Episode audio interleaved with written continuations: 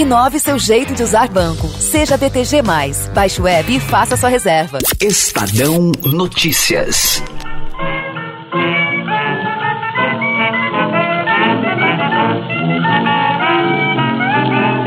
O ano era 1919. No dia 24 de abril, acontecia um evento que se tornaria um marco no processo de industrialização do Brasil.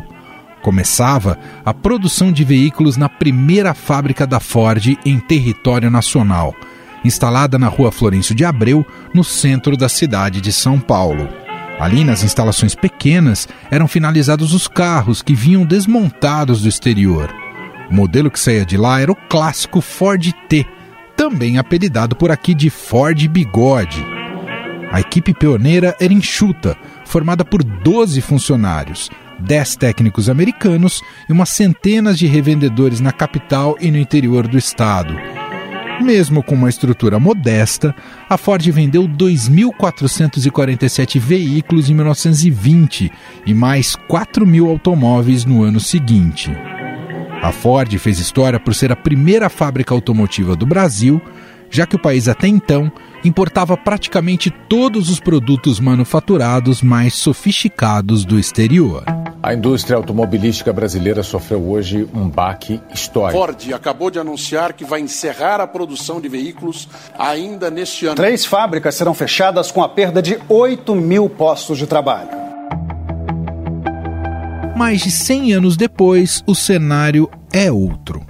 A Ford anunciou nesta segunda-feira o fim da produção de veículos no Brasil. A montadora mantinha fábricas em Camaçari, na Bahia, Taubaté, em São Paulo e em Horizonte, no Ceará. Com isso, mais de 5 mil pessoas devem perder seus empregos no país. A Cidade Branca acorda triste. Nós estamos sem dormir. E eu vim aqui para me solidarizar com todas as famílias. Apesar do fechamento das fábricas, a montadora comunicou que continuará comercializando seus produtos no Brasil, assim como acontecia há mais de um século antes da inauguração da primeira fábrica nacional. Agora os veículos serão importados, principalmente da Argentina e do Uruguai. Segundo a montadora, a decisão de acabar com a produção no país foi tomada, aspas, à medida em que a pandemia de Covid-19 ampliou a persistente capacidade ociosa da indústria e a redução de vendas, fecha aspas. A Ford fechou 2020 como a quinta montadora que mais vendeu carros no país, com 7,14% do mercado. A decisão da empresa pegou muitos de surpresa, incluindo o governo federal. O vice-presidente Hamilton Mourão afirmou que acredita que a empresa poderia ter esperado a recuperação da economia. Não é uma notícia boa, né? Eu acho que a Ford ganhou bastante dinheiro aqui no Brasil, né? E a, me surpreende essa né, essa decisão que foi tomada aí pela empresa. Eu acho que ela poderia ter retardado isso aí mais e aguardado né, até porque o nosso mercado consumidor é muito maior do que outros aí. Presidente Jair Bolsonaro foi além e disse que faltou à empresa dizer a verdade sobre o motivo da saída. Então saiu porque num ambiente de negócio, quando você não tem lucro, você fecha. Assim é na vida em casa nossa. Lamento 5 mil empregos perdidos. Agora a empresa não fala. Mas o que a Ford quer? Faltou a Ford dizer a verdade, né? Querem subsídios. Se ele continue dando 20 bilhões para eles, como fizeram nos últimos anos, dinheiro de vocês, imposto de vocês para fabricar carro aqui, não. Perdeu a concorrência. Lamento. Dados do Ministério da Economia apontam que os incentivos tributários para os fabricantes de automóveis atingiram mais de 43 bilhões de reais entre 2010 e 2020. O BNDES afirmou que vai pedir explicações à Ford, já que a empresa tem mais de 3 bilhões de reais em financiamentos com a instituição, sendo que dois financiamentos ainda estão ativos. Mas para entender mais sobre este problema, é preciso fazer um diagnóstico do setor automotivo no Brasil, que tem enfrentado sucessivas crises nos últimos anos. A primeira delas ocorreu em 2014, quando a produção de veículos recuou para cerca de 2 milhões de unidades. Depois de uma leve melhora em 2019, a crise causada pela pandemia do novo coronavírus provocou mais uma queda. E o tombo em 2020 foi de quase 32%. 90% das atividades do setor estão paradas. E o prejuízo em 2020 deve chegar a 42 bilhões de reais.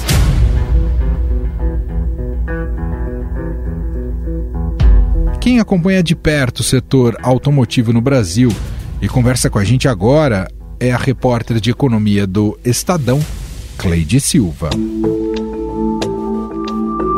Tudo bem, Cleide? Seja muito bem-vinda. Bom ter você aqui com a gente hoje. Tudo bem, Emanuel.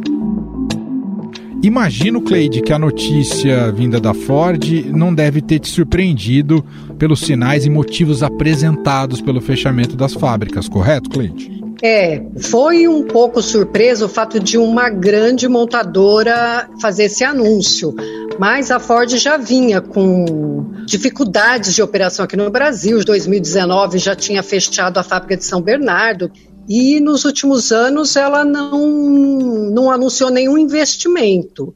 Então se esperava que teria algum problema.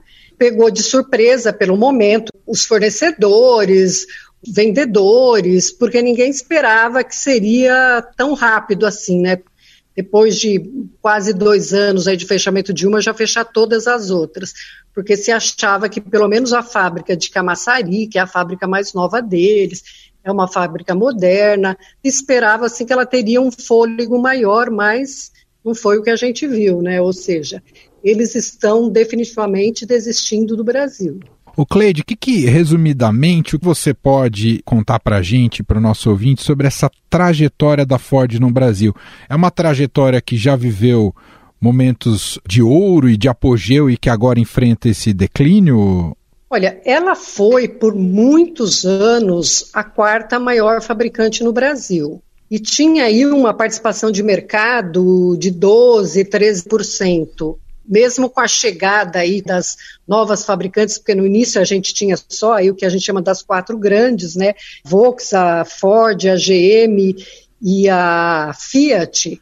Aí foram chegando as outras, PSA, Renault, Toyota, Honda, Hyundai, enfim, todas as que chegaram aí nos anos 90, e ainda assim ela conseguiu se manter ali por muito tempo na quarta colocação.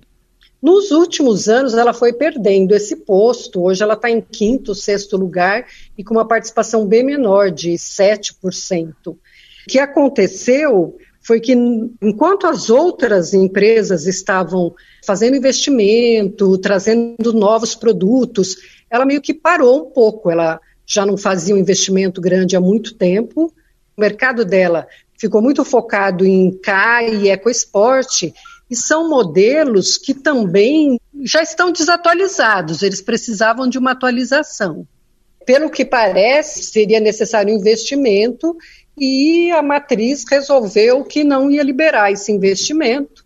Optou por sair também aí sim, por questões globais também, de tudo que a gente vê nessa mudança grande aí que está acontecendo no setor ela estava tendo prejuízo já desde 2013, ou seja, operando sem ganhar dinheiro, o que significa que a matriz estava mantendo, a matriz estava mandando dinheiro para ela se manter. Talvez a pandemia tenha antecipado essa decisão, mas que em algum momento ela poderia vir, assim, há analistas que acham que isso ocorreria de alguma forma, talvez não agora, ou seja, a pandemia ajudou também, porque aí aprofundou essa crise que já vinha não só para a Ford, mas para todo o setor, mas pegou a Ford numa situação mais sensível. E é bom a gente fazer uma distinção, não é, Cleide, ao fechamento das fábricas aqui no Brasil, mas isso não significa o desaparecimento da Ford do mercado brasileiro, correto, Cleide? Sim, ela vai continuar aqui importando produtos Agora fica também essa discussão aí de por que a Ford fecha operações no Brasil, mas mantém operações na Argentina e no Uruguai. No Uruguai ela tem uma fábrica que é praticamente uma linha de montagem em parceria com um grupo local. E na Argentina ela já tem fábrica lá também há muito tempo. Então, o que, que a gente conclui dessa decisão? que no caso da região América do Sul, o problema era aqui no Brasil. Embora da região, de tudo que ela vende na, na América do Sul, praticamente 60% era aqui no Brasil. Então, também pelo Brasil ser um mercado importante, essa decisão dela sair, mais manter fábricas aqui na vizinhança, a gente deduz que é porque ela considera o mercado brasileiro importante, quer continuar participando desse mercado, mas como importadora. Claro, aqui dentro, em termos de participação, lógico que ela vai, se hoje ela tem 7%, a tendência é diminuir, porque uma coisa é você fa fabricar um produto, outra coisa é você importar, ainda que seja do país vizinho, né? Uhum. O Cleide, esse risco que vimos com a Ford, agora concretizado, de fechamento de fábricas, é um risco que também se aplica a outras montadoras e outras montadoras grandes diante do cenário econômico brasileiro? Olha, é um risco sim, embora, claro, é muito difícil a gente dizer quem e quando, né? Mas assim, mês passado, em dezembro, a gente já teve o anúncio do fechamento da fábrica da Mercedes-Benz aí no interior de São Paulo, que fazia automóveis. Claro, é uma situação diferente, porque era uma fábrica de carro prêmio, que tem um volume produtivo baixo, mas uma das razões deles terem parado a produção, além de ver, assim, claro, a queda do mercado aí por conta da pandemia, também porque eles viram que não dava para produzir carro elétrico aqui no Brasil que a ideia, por exemplo, a ideia da Mercedes, assim como vários países estão determinando, principalmente na Europa, um prazo para encerrar a produção de carros a combustão. E eles acharam que o Brasil precisaria de um investimento muito alto, e o Brasil ainda não é um mercado forte para carros elétricos. Pode ser que venha a ser no futuro, mas hoje ainda é um mercado muito pequeno, então eles resolveram fechar aquela fábrica. Eu, pessoalmente, acho que não está descartado outras empresas seguirem nesse caminho, porque a gente tem aí todos os problemas, que não é de agora, mas a cada ano se agrava e que o pessoal, assim, as empresas no, no geral, não só as automotivas reclamam, né, da, da questão do chamado custo Brasil, que aqui tudo é mais caro, imposto é mais alto, a energia é mais cara, enfim, quando você tem um momento em que essa indústria está se reestruturando globalmente, e vai ser uma indústria menor, com certeza, e você tem que definir onde você vai manter essa produção, que possa dar retorno para ela continuar investindo, porque o investimento sempre é é constante, né, porque é um tipo de produto que ele vai se defasando e precisa ser renovado. E cada renovação existe a necessidade de investimento significativo. Então, assim, muitas empresas estão definindo quais vão ser os países onde eles vão apostar. Então, por exemplo, a Mercedes já decidiu que em automóveis ela não vai apostar mais no Brasil. A Ford está dizendo isso também. Recentemente, a Audi decidiu paralisar por um ano a produção também de carros prêmio que ela tinha lá no Paraná. Então vai acumulando esses problemas todos e chega um momento que a empresa diz não compensa mais investir no Brasil. Então isso pode acontecer com outras sim. Muito bem, nós ouvimos Cleide Silva, repórter de economia aqui do Estadão, especializada na cobertura da indústria automobilística. Cleide, muito legal a conversa, obrigado por participarem, um abraço e até a próxima, Cleide. Até a próxima, um abraço.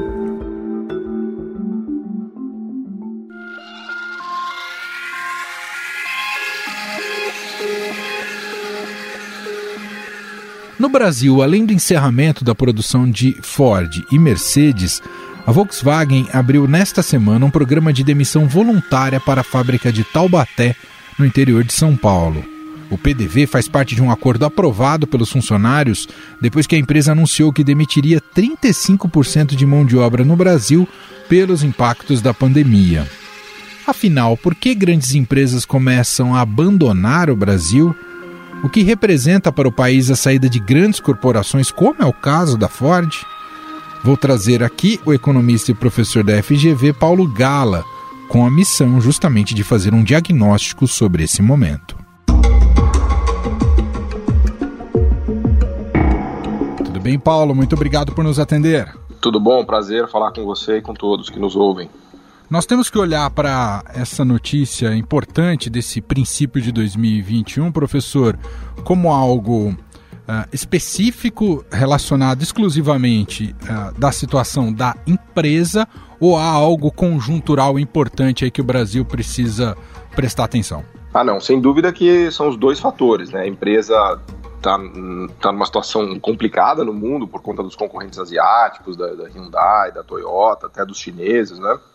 Mas o Brasil passa por uma situação dramática também, né? É, há que se lembrar que o nosso mercado interno é, automobilístico ele implodiu. Há uma implosão da economia brasileira desde 2015 e o mercado automobilístico sofreu na pele, né? Para você ter ideia, a indústria automobilística brasileira representava 100, quase 100 bi de dólares, ela caiu para 54 bi de dólares em 2018, né? Então, a gente chegou a produzir e consumir 3 milhões e meio de veículos e caiu para 2 milhões e meio. Né? Então, a, o empobrecimento do país está reduzindo o poder de consumo no nosso mercado interno e as montadoras não conseguem ganhar dinheiro, elas não têm escala suficiente para produzir no Brasil e elas preferem tirar daqui e produzir em outros lugares. Né? E aí exporta para cá e pronto. Né? Ah, o, o, quanto também esse setor ficou mal acostumado com política de subsídios no Brasil, professor? Ah, muito, muito. Isso foi muita moleza. A própria Zona Franca de Manaus inteira é assim, né? Porque ah, os governos brasileiros foram exímios em dar subsídios sem contrapartida, né? O desenvolvimento econômico ele depende de subsídios para acontecer. Os países pobres e emergentes eles só conseguem se desenvolver com subsídios porque eles estão muito atrasados em relação ao, ao que a gente chama de fronteira tecnológica. Agora, dar subsídio para uma multinacional é um contrassenso, porque é como se você desse um subsídio para o Mike Tyson lutar contra, as, contra peso-pena, né? Porque as multinacionais já são riquíssimas, né? Que que é, para que, que elas precisam de subsídio? Quem precisa de subsídio é o empresário brasileiro, que está começando, que não tem patentes, que não tem domínio tecnológico, né? Eu acho que dar subsídio para a multinacional é uma piada na minha cabeça, né? O que deveria ser feito é exigir contrapartidas. Falar, olha, a gente dá o subsídio, mas você vai ter que exportar, você vai ter que transferir conteúdo tecnológico, você vai ter que formar empresas nacionais, você vai ter que transferir o seu know-how para a gente produzir coisas aqui no Brasil, porque o dinheiro público é muito caro, né? a gente não pode dar de graça, assim, só, por, só porque vai gerar emprego. É bom gerar emprego, mas a gente precisa mais do que isso, a gente precisa de desenvolvimento para o Brasil, né?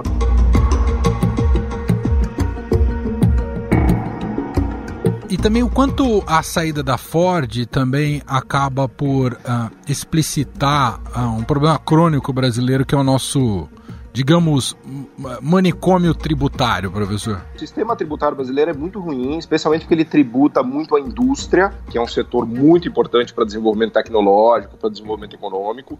O sistema tributário ele pesa demais na indústria e pesa demais no mais pobres. Né? Na verdade, a gente deveria a gente tem o oposto do que seria o ótimo sistema tributário, que seria aquele que tributa os mais ricos, progressivo, e que tributa menos as atividades tecnológicas, né, que é o caso do setor industrial. Agora, isto posto, é importante lembrar que a indústria automobilística já produziu 3 milhões e meio de veículos, já vendeu 100 bilhões de dólares no Brasil. Ou seja, a implosão que ocorreu de 2015 e 2016 para cá não tem nada a ver com o nosso sistema tributário. Essa é uma implosão que veio junto com a implosão da economia brasileira que empobrece a cada dia. Né? O Brasil está indo para o buraco numa velocidade muito rápida. Né? O governador da Bahia, o governador Rui Costa, do PT, ele disse que o fechamento da fábrica da Ford expõe, expõe um outro pro problema também estratégico em termos de políticas econômicas, que é uma priorização da, do agronegócio e não de uma indústria mais elaborada. Quanto há de verdade nessa, nesse diagnóstico, professor? Eu acho que o problema do agronegócio é a nossa grande vantagem comparativa, é a nossa grande contribuição para o mundo. O problema é que não há desenvolvimento econômico sem também o setor industrial. Né? Todos, os, todos os países que são potências agro também são potências industriais. Isso vale para a França, vale para a Espanha, vale para os Estados Unidos, vale para a Holanda. Né? Não existe desenvolvimento econômico só com o setor do agronegócio. Né? Então, eu acho que o que a gente deveria trabalhar é usar o agronegócio como uma catapulta para o nosso setor industrial. Então, fazer os químicos defensivos, as máquinas e tudo isso. Né? Agora, é, a verdade é que no agronegócio a gente já é o Mike Tyson, só que na indústria a gente é o peso pena ainda. Então, o problema nosso é justamente como tornar também a nossa indústria um Mike Tyson, né? Como virou na China, na Coreia, em Taiwan, no Japão, em todos esses países. Então, é uma questão de ter as duas pernas. A gente tem que ter a perna agro e a perna industrial. Né? Há um peso simbólico a ser considerado também, professor, quando sai a primeira fábrica multinacional nesse setor que se instalou no Brasil em 1919 e deixa o país, tem um peso simbólico isso também? Muito, muito, né? Muito, né? Eu, eu adoro o, o, psicólogo Jung, né? O Jung diz que o simbólico ele é mais real do que o real, né? Porque ele representa coisas muito importantes, né? Então eu acho que não poderia ser mais simbólico isso. Isso é o símbolo da destruição da indústria no Brasil, da desindustrialização brasileira. Né? O Brasil que já teve quase 30% do PIB uh, ah, industrial, né? Hoje caminhou para 10%. A indústria brasileira está tá realmente desaparecendo. E a Ford era uma parte importante dessa história, né? Toda coisa do.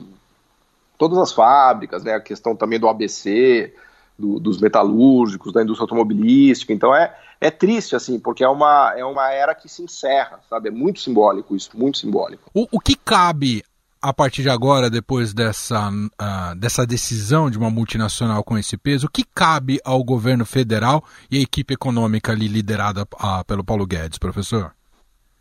Eu acho que caberia a eles tomar a liderança disso, porque é, os, os, processos de industrialização em países mais pobres e emergentes como o Brasil, eles dependem muito da articulação do governo. Então, o governo tem que sentar com a Ford e falar assim: então vamos ver o que, que dá para a gente fazer aqui. Vocês querem de repente trazer uma planta de carros elétricos aqui, criar um ecossistema, por exemplo, de, de, de produção de materiais elétricos? A gente tem de motores elétricos, a gente tem várias empresas que estão se desenvolvendo nessa direção.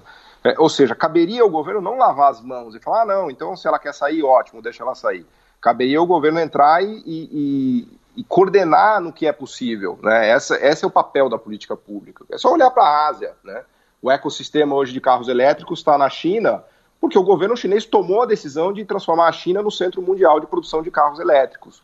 Hoje a cidade de Tianjin tem 100%, que é a terceira maior cidade chinesa, tem 100% da frota de táxis que já é elétrica, os ônibus são 100% elétricos, a cidade é totalmente silenciosa. Então, esse tipo de coisa é liderada pelo governo. O mercado não faz isso sozinho. Né?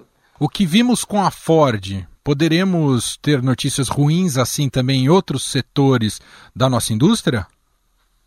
Acho que no, na automobilística a gente já tem visto, né? Acho que a Audi já anunciou também que ia fechar fábricas. Uh, a Mercedes-Benz é, saiu também. Qual foi? Ah, a Mercedes-Benz, né? é. Exato. É.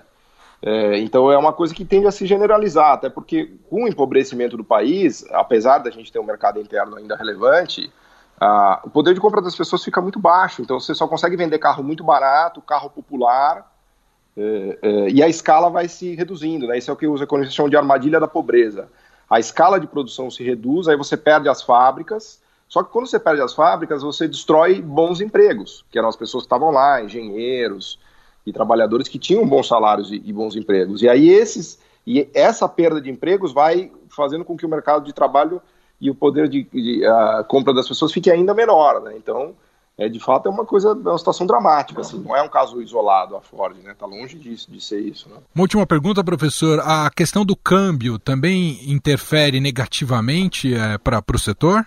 Interfere porque o, o, outro grande problema do Brasil é que a gente não tem um setor industrial verdadeiro, a gente tem um setor de maquilas, maquilador, né?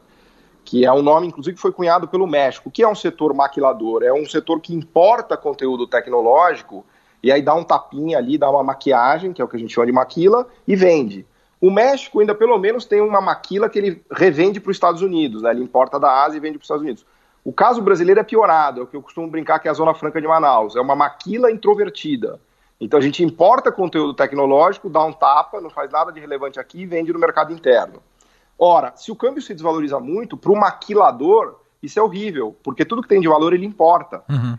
Para o verdadeiro industrial que faz produção tecnológica no Brasil, o câmbio desvalorizado é ótimo, porque ele deixa o produto do industrial brasileiro mais barato lá fora e é, ajuda na competição do, do empresário industrial brasileiro. Mas para as maquilas é muito ruim. No caso da Ford, as montadoras, né, até, até mesmo o nome já mostra, elas são montadoras. Montadoras do quê? De componentes de alto conteúdo tecnológico que vem do exterior. Então, quando o câmbio desvaloriza, fica ainda menos rentável para ela fazer essa, essa maquiada que eles fazem. Muito bem, nós ouvimos a análise de Paulo Gala, economista e professor da FGV, FGV gentilmente atendendo aqui a nossa reportagem. Muito obrigado, viu, professor? Obrigado, foi um prazer, estou à disposição.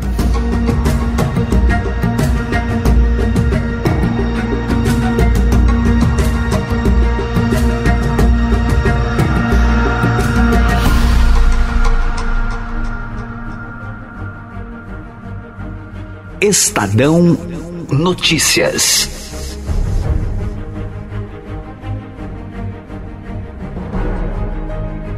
E este foi o Estadão Notícias desta quarta-feira, 13 de janeiro de 2021.